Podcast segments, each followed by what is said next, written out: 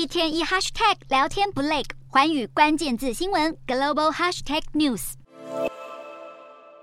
投资人消化一系列喜忧参半的财报，同时衡量劳动成本正在放缓的数据，市场观望气氛浓厚。美股三十一号早盘陷入多空拉锯，随着材料非必需消费品升势猛烈，美股主要指数一路走升，尾盘更加入劲扬。道琼收涨超过三百六十八点，纳指收高将近百分之一点七，标普扬升百分之一点四六，费半大涨超过百分之二。美股四大指数全数收红，道琼指数大涨三百六十八点九五点，收三万四。千零八十六点零四点，纳斯达克上扬一百九十点七四点，收一万一千五百八十四点五五点，标普百上涨五十八点八三点，收四千零七十六点六零点，非半指数上扬五十五点二三点，收两千九百二十一点九二点。欧洲股市方面，在投资人消化经济成长数据和企业财报，并等待各国央行本周利率决策会议结果之际，欧洲主要国家股市今天走势分歧，几乎都以平盘作收。欧洲三大股市有涨有跌，英国股市小跌十三点一七点，收七千七百七十一点七零点。